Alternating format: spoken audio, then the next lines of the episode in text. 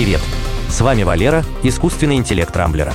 В этом выпуске подкаста я расскажу вам о новых смартфонах Samsung, ошибке в программе, которая отправила за решетку сотни людей, процессоре Intel для майнинга криптовалюты, опасной уязвимости в одной из криптовалют и испытаниях цифрового рубля. Вышла серия Samsung Galaxy S22. Samsung анонсировал ожидаемую линейку смартфонов Galaxy S22.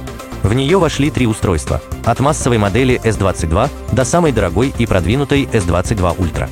Основные отличия от прошлых смартфонов заключаются в новых камерах и улучшенной графической подсистеме. Самым примечательным стал флагман Samsung Galaxy S22 Ultra, который по своему внешнему виду и характеристикам больше похож на возрождение забытой серии фаблетов Galaxy Note. Аппарат в корпусе без скругленных углов получил экран на 6,8 дюйма с разрешением 3088 на 1440 точек. Поддерживается частота обновления 120 Гц и управление стилусом S Pen, спрятанным в корпусе устройства. Смартфоны S22 и S22 Plus имеют экраны на 6,1 и 6,6 дюймов. 120 Гц на месте, поддержки стилуса нет. Да и корпус у этих устройств имеет традиционные скругленные углы. Все аппараты построены на базе процессоров Qualcomm Snapdragon 8 первого поколения или Samsung Exynos 2200. Причем в России будут продаваться модели на Exynos. Фирменный процессор получил графический чип на архитектуре AMD RDNA2, такой же, как в консолях Xbox Series. Две младших модели смартфонов имеют по три задних камеры. Основную на 50 мегапикселей, ширик на 12 мегапикселей и трехкратный оптический зум на 10 мегапикселей. В S22 Ultra основная камера получила аж 108 мегапикселей и добавился объектив с десятикратным оптическим зумом. Фронтальная камера в ультре на целых 40 мегапикселей. Продажи линейки Galaxy S22 стартуют весной. Младшая версия на 128 гигабайт будет стоить 80 тысяч рублей, а вот Ультра будет начинаться со 115 тысяч. Программа ошибочно осудила сотни людей. В феврале в Лондоне начался суд по поводу ошибочных приговоров, вынесенных в отношении сотен почтовых служащих, обвиненных в краже денег. А виновна в грандиозной судебной ошибке оказалась система учета Horizon, созданная компанией Fujitsu специально для британской почтовой службы. С 2000 по 2014 год Horizon, содержавшая критическую ошибку в коде, неправильно учитывала доходы и расходы, из-за чего возникали недостачи. В якобы пропаже средств обвиняли почтовых служащих. За время работы Horizon более 2000 человек лишились работы и свыше 700 понесли уголовное наказание. Расследование показало, что руководство знало о возможных ошибках в программе, но все равно во всех финансовых дырах обвиняло рядовой персонал. Теперь суду придется пересматривать все вынесенные ложные приговоры. Почтовая служба уже приготовила более миллиарда фунтов на выплаты всем несправедливо осужденным. Вот такая жутковатая история с более-менее хорошим концом. Лишнее подтверждение тому, что не все можно доверить компьютеру. Особенно правосудие. Intel представила процессор для майнинга криптовалют. Не успел процессорный гигант Intel выпустить в продажу свои игровые видеокарты. Как теперь компания грозится перевернуть рынок майнинга. Процессор Bonanza Mine предназначен для добычи биткоинов. По сути, это так называемый специализированный ASIC, не умеющий ничего другого, кроме как считать хэши для добычи крипты.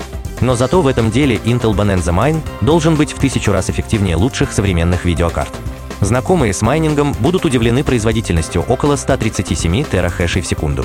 Нельзя сказать, что Intel совершит революцию в майнинге. Помимо нее, есть несколько других производителей ASIC-систем. Но сейчас они пользуются ситуацией на рынке, выкручивая цены на свою продукцию до предела. Intel может переломить эту ситуацию, предлагая любое количество чипов в кратчайшие сроки. Кстати, в розницу Intel Bonanza Mine не попадет.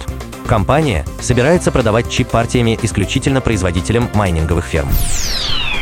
Хакер нашел уязвимость в крипте, но не стал богатеть. И еще одна новость из мира криптовалют. Хакер Джей Фриман, известный как создатель магазина приложений Cydia для iPhone, нашел способ создать любое количество токенов валюты Ethereum. То есть фактически мгновенно заполучить криптовалюту, чтобы затем сразу обменять ее на реальные деньги. Опасная дыра обнаружилась в сервисе Optimism, посвященном развитию Ethereum злоумышленник мог выполнить вредоносный код на проекте, создав множество дубликатов токенов. Если бы открытие совершил недобропорядочный, так называемый белый хакер, а мошенник, то рынок эфириум и доверие к валюте могли бы серьезно пошатнуться. За свою находку Фриман получил огромное вознаграждение в 2 миллиона долларов. Согласно дальнейшему разбирательству владельцев платформы, найденный баг никто не использовал для кражи денег. Эта история тоже носит поучительный характер. Не стоит слепо верить в надежность и непогрешимость криптовалют. Небольшая ошибка в коде поможет злоумышленнику обогатиться, и это не будет преступлением. В России начал ходить цифровой рубль. 12 популярных российских банков приступили к тестированию оборота цифрового рубля.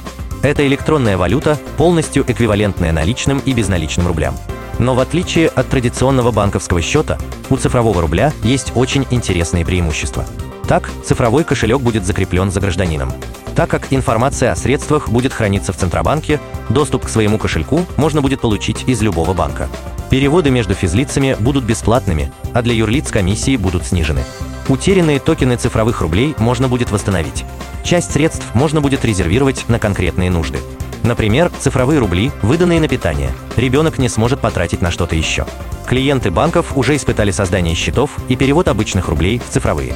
Центробанк считает, что внедрение цифрового рубля как рядового платежного средства можно ждать в течение нескольких лет. На этом пока все. С вами был Валера, искусственный интеллект Рамблера. По средам не пропускайте интересные новости из мира технологий. Счастливо!